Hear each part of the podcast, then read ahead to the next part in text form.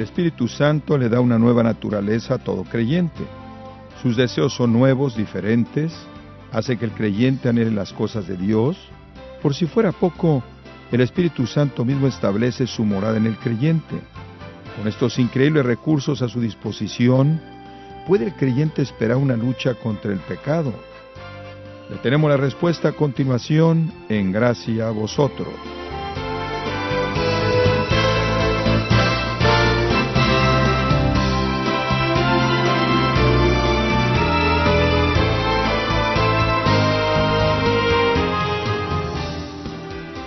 Aún con una nueva naturaleza, estimado oyente, y el Espíritu de Dios viviendo en nosotros, la carne permanece en nosotros, los que hemos nacido de nuevo, los que somos verdaderos creyentes, los que hemos venido con una fe arrepentida a Dios a través de Cristo. Pero, ¿a qué nos referimos cuando hablamos de carne en este contexto? Bueno, es el conjunto de deseos pecaminosos que aún permanecen en nuestra naturaleza humana. ¿Y cómo debo enfrentar esos deseos pecaminosos que aún hay en mí? El día de hoy, en gracia a vosotros, el pastor John MacArthur, en la adaptación y predicación del pastor Henry Tolopilo, nos ayuda a entender la situación en la que todo cristiano vive y cómo enfrentarla. Esto es parte del estudio titulado El Ministerio Esencial del Espíritu Santo. Gálatas 5:16, donde el apóstol instruye a estos creyentes ahora a andar en el Espíritu. Digo pues, andad por el Espíritu, no satisfagáis, realmente es un futuro, no cumpliréis, tal vez sería una mejor traducción, en la Biblia de las Américas lo tiene así, no cumpliréis los deseos o el deseo de la carne. El mandamiento es permitir que tu vida sea gobernada por el Espíritu Santo. Ese es el mandamiento. Y este es un mandamiento no a algunos cristianos eh, privilegiados, es un mandamiento a todo cristiano, ya que todos, sin excepción, nosotros que pertenecemos al nuevo pacto que el Espíritu Santo nos ha redimido, cada uno de nosotros tenemos el Espíritu Santo residiendo en nosotros, en nuestros corazones. Romanos 8, 9 claramente nos dice, vosotros no estáis en la carne, sino en el Espíritu, si en verdad el Espíritu de Dios que mora o habita o reside en vosotros. Pero si alguno no tiene el Espíritu de Cristo residiendo en el corazón, por supuesto, esa es la implicación, el tal no es de del Señor, no es de él. Claro, ¿no es cierto? O sea que no existen cristianos que no tienen el Espíritu Santo residiendo en ellos. Primera de Corintios capítulo 6, versículos 19 y 20, que somos, ¿qué ahora del Espíritu Santo? Somos templo del Espíritu Santo. El Espíritu Santo reside en nuestro cuerpo. Reside en nuestro cuerpo como individuos y reside en, nuestro cuerpo como congregación, en el cuerpo de Cristo, la iglesia. Esta es una verdad tan básica, tan básica. Pero el poseer el Espíritu Santo y ser templo del Espíritu Santo no es lo mismo que andar en el Espíritu. ¿Qué quiere decir andar en el Espíritu? En pocas palabras, si tuviéramos que resumir la definición o qué significa esto, podríamos decir que andar en el Espíritu es tomar cada paso de nuestra vida en armonía con la voluntad del Espíritu. La vida cristiana se describe en el Nuevo Testamento como una experiencia de andar, una experiencia de caminar. Y, la idea de andar y caminar ya nos indica lo que es. Y es un tiempo presente, es algo que es continuo. No es esporádico, es continuo. Andar en obediencia a la voluntad de Dios es un concepto paralelo a andar en el Espíritu. Romanos 13:13 13 nos habla de andar honesta o decentemente. Primera Corintios 7, 17 nos dice el apóstol que debemos andar satisfechos en el lugar y condición en el cual fuimos llamados. En Efesios 2.10 nos dice el apóstol que debemos andar en buenas obras, las cuales Dios preparó de antemano para que anduviésemos en ellas, ¿se acuerdan? Efesios 5 del 8 al 9 debemos andar en la luz. Efesios 5, 15 y 16 debemos andar sabiamente. Tercera de Juan 3, 4 nos dice que debemos andar en la verdad, etcétera. Y podríamos usar muchos pasajes más. El punto es que la vida cristiana se define o se describe, entre muchas otras maneras, como una experiencia de andar, una experiencia de caminar. Y eso es paralelo, o es un concepto similar y paralelo a andar en el Espíritu. Ser cristiano y andar como cristiano implica eso, andar en el Espíritu, porque realmente es el Espíritu que produce humildad, honestidad, contentamiento, fe, buenas obras, amor, luz, sabiduría y verdad.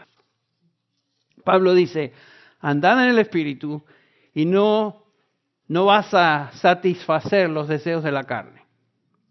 Esto es victoria, ¿no es cierto? Este es el secreto de la vida cristiana triunfante. Aquí reside la clave para la victoria sobre el pecado que aún está en nosotros. Y como vamos a ver, no es algo místico, no es algo raro, no es algo ahí que uh, algunos pueden de alguna manera percibir y otros cristianos no. Prácticamente nos enseña el Nuevo Testamento lo que significa andar en el Espíritu. Es un mandamiento, noten, andad en el Espíritu. No es opcional. No es los que quieran hacerlo bien y los que no, bueno, allá ellos. No, es andar en el Espíritu. Y en los versículos 17 al 18 el apóstol ahora nos describe la razón por la cual debemos andar continuamente en el Espíritu. Es porque existe un conflicto continuo entre la carne y el Espíritu. El cristiano se encuentra en un conflicto implacable con los deseos de la carne. Lo sabemos porque la Biblia lo dice y lo sabemos porque nuestra experiencia lo afirma. El pecado está en nosotros. Aunque somos hijos de Dios, aunque hemos sido justificados, hemos sido perdonados, estamos en Cristo Jesús, no hay condenación para los que están en Cristo Jesús. Nuestro destino eterno no está, no es cuestionable, no, no, no está en juego. Estaremos con Él finalmente en gloria para siempre jamás. Pero sin embargo, mientras estemos aquí en esta tierra, en esta carne, estamos luchando con ella. Ahora el conflicto se nos describe en los versículos 17 y 16. Porque el deseo de la carne, dice Pablo, es contra el espíritu. Y el del espíritu es contra la carne. Pues estos se oponen el uno al otro, de manera que no podéis hacer lo que deseáis. Antes, ¿saben lo que pasaba? Antes hacíamos lo que se nos daba la gana y lo único que se nos daba la gana hacer era pecar, pecar, pecar y seguir pecando, porque no teníamos opción. Cuando la gente habla del libre albedrío, ah, yo decido lo que quiero, ¿sabes qué? Libre albedrío, lo único que puede hacer un, un no creyente, un inconverso, es pecar y nada más, pecar y pecar, y seguir pecando. Esa es la única opción, lo único que él puede escoger hacer es pecar.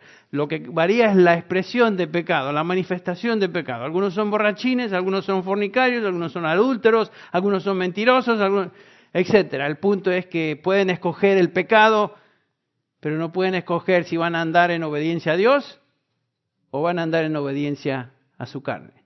Nosotros, en contraste, tenemos esa opción. Y no solamente esa opción, es nuestro deber y como vamos a ver es la característica de un creyente. Si sois guiados por el Espíritu Santo, el versículo 18, no estáis bajo la ley. El deseo de la carne es contra el Espíritu. ¿Qué es la carne? ¿Qué quiere decir eso de carne? ¿Qué exactamente es la carne? La palabra en griego es sarx.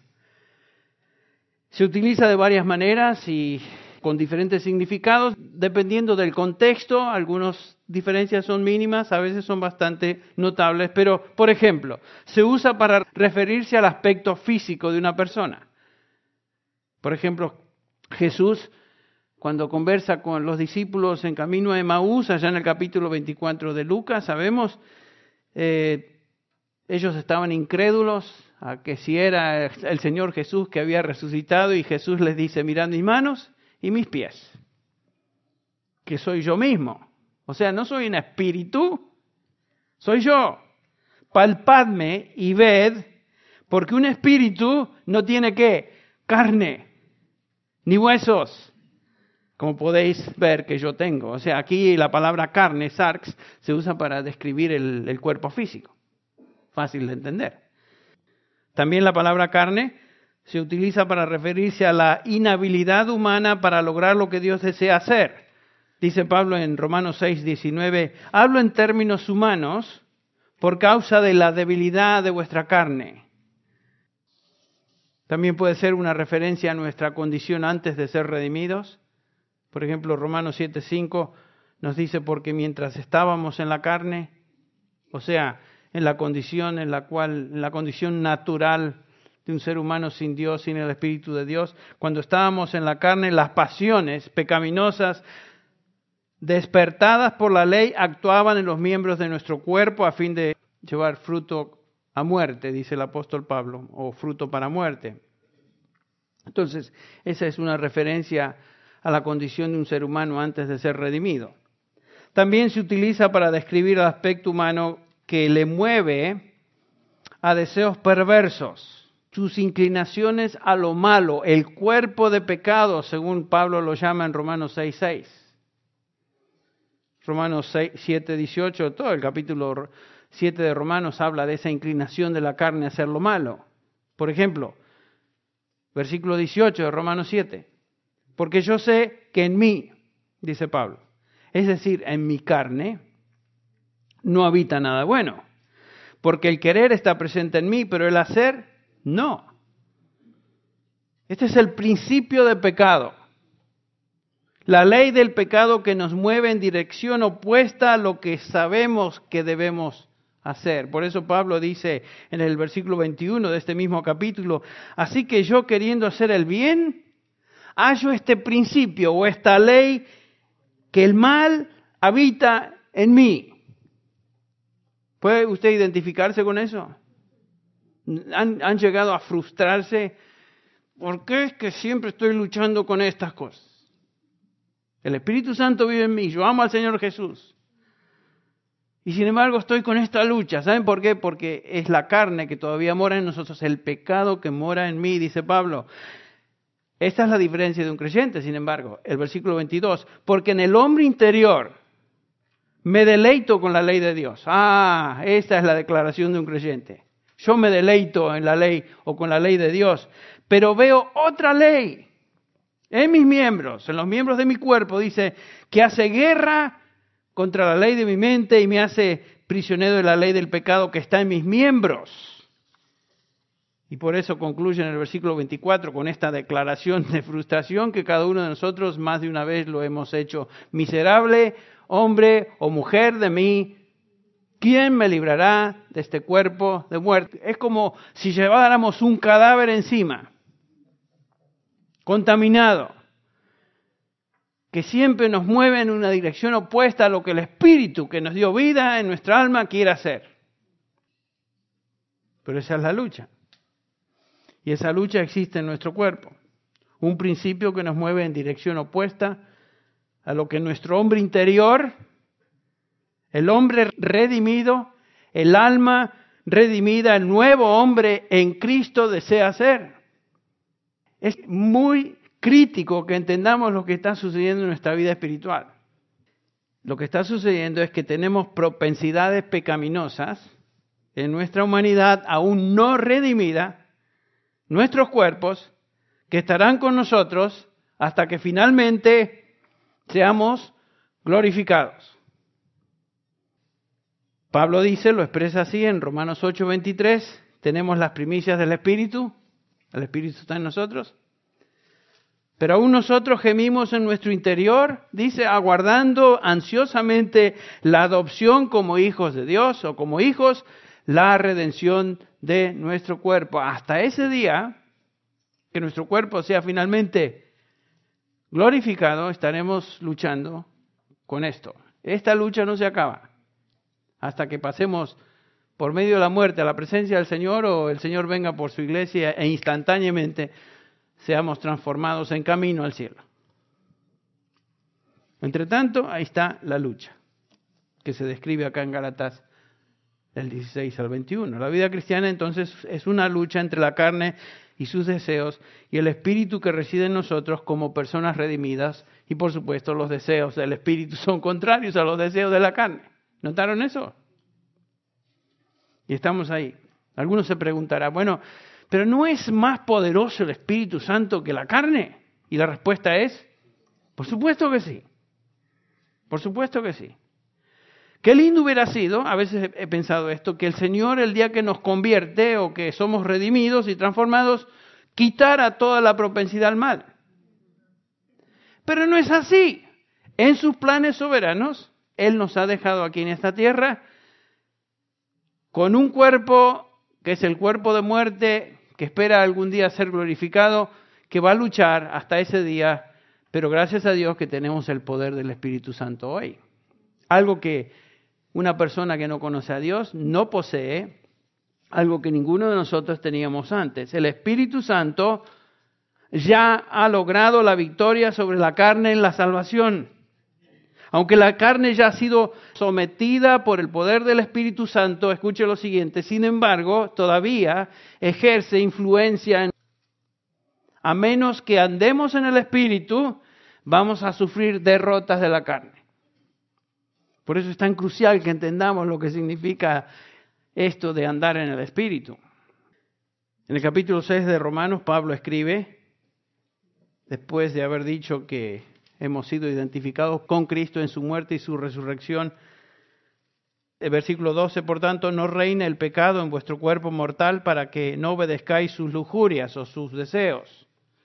Ni presentéis, versículo 13, ni presentéis los miembros de vuestro cuerpo al pecado como instrumentos de iniquidad, sino presentaos vosotros mismos a Dios como vivos de entre los muertos y vuestros miembros como instrumentos de justicia. Los miembros del cuerpo es una referencia a todo aquello que es parte de nuestro cuerpo, parte de nuestra humanidad, por los cuales nos expresamos como seres humanos. No es simplemente el dedo, la mano, es todo lo que está en nosotros. La expresión de, nuestra mente es parte del cuerpo.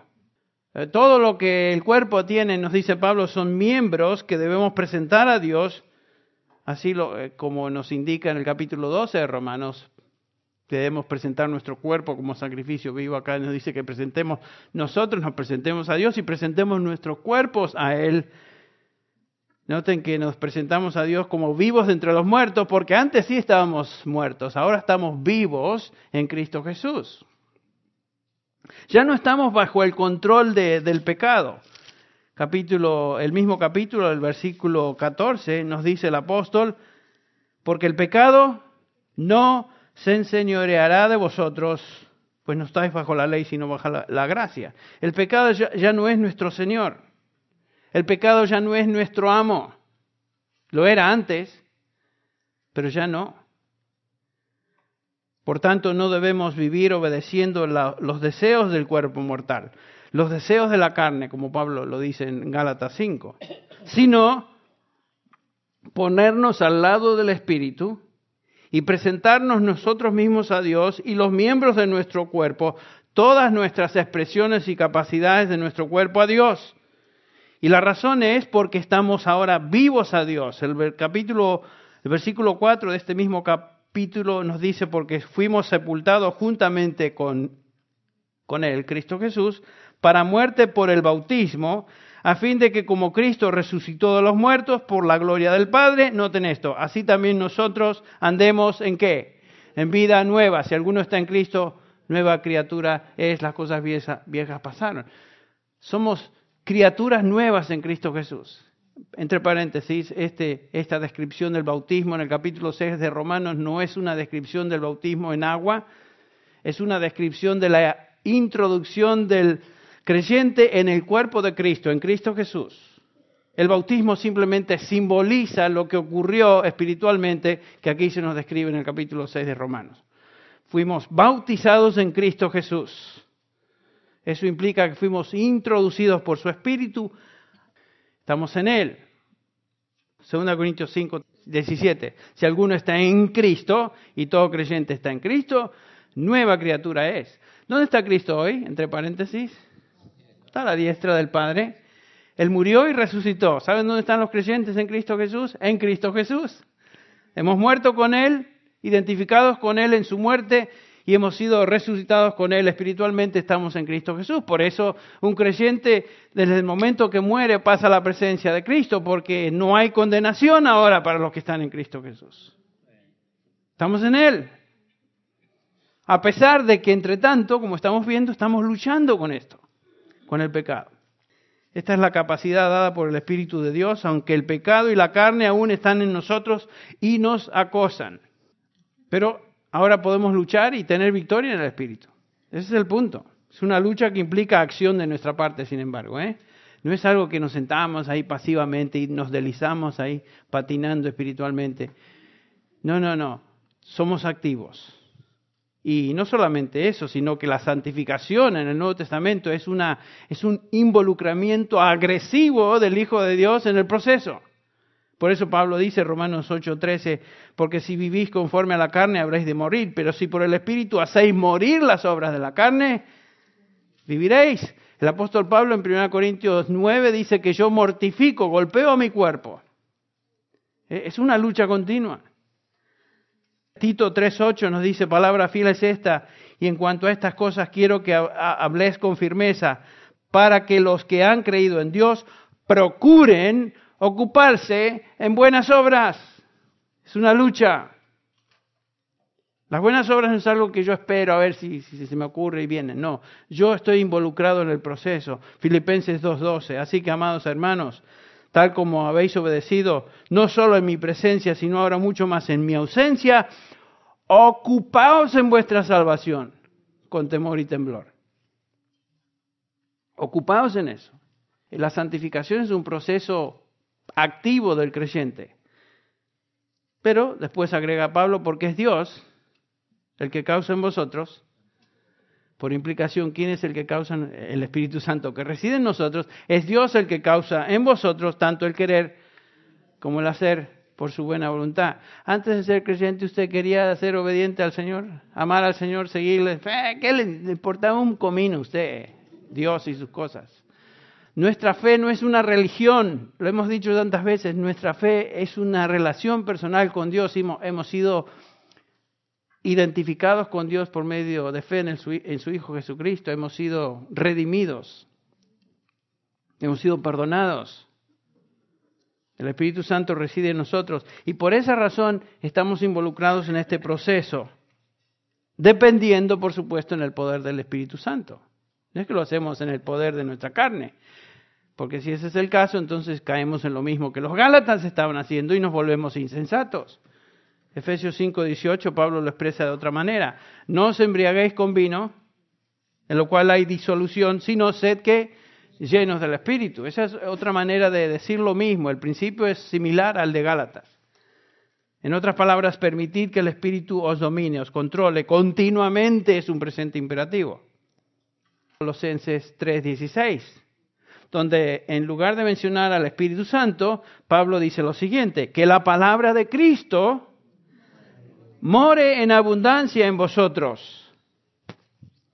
Y los resultados de que la palabra de Cristo more en abundancia en nosotros, que son estos, con toda sabiduría, enseñando, amonestándonos unos a otros, salmos, himnos, canciones espirituales, cantando a Dios con acción de gracia, son los mismos resultados de ser lleno del Espíritu Santo en el capítulo 5 de Efesios, versículo 19. Lo mismo. Entonces, noten lo siguiente, que estar lleno de la palabra de Dios en nuestro corazón, de tal manera que rige, dicta, nos informa y nos, nos guía, es lo mismo de andar en el Espíritu, es lo mismo de estar lleno en el Espíritu. Estamos hablando de, de, de obediencia. La palabra de Cristo representa la voluntad del Espíritu revelada en la Escritura.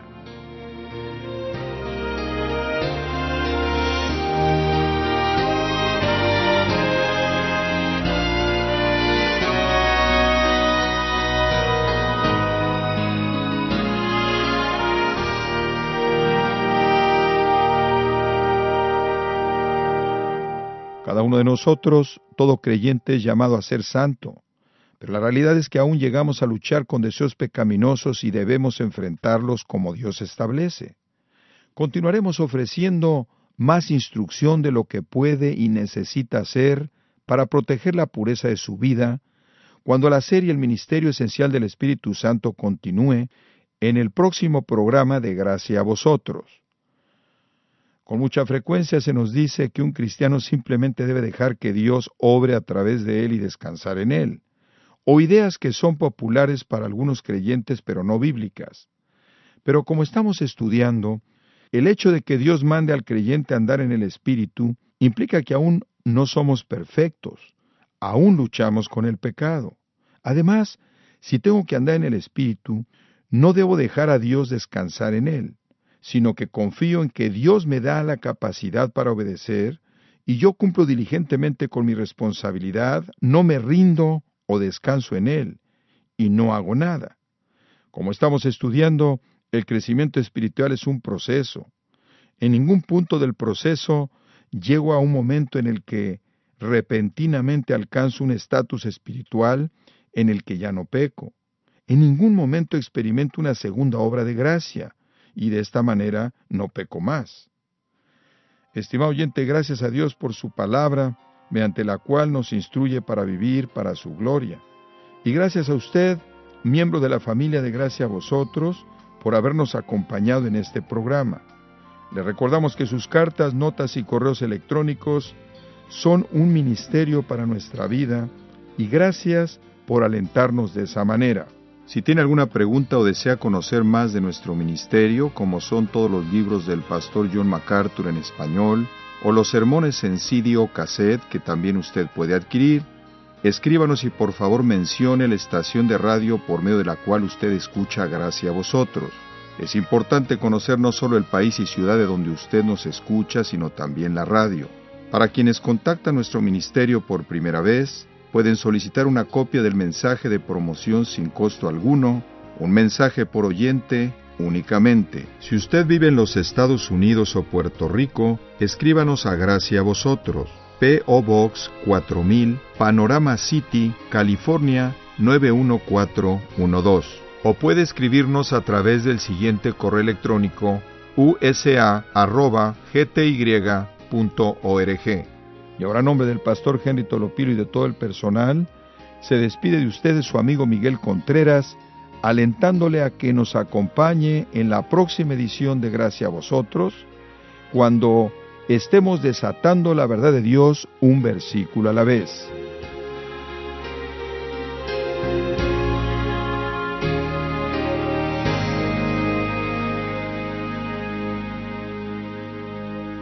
Se pida la conclusión de este estudio en donde veremos cómo se ve una vida controlada por el Espíritu en la próxima edición de Gracia a vosotros.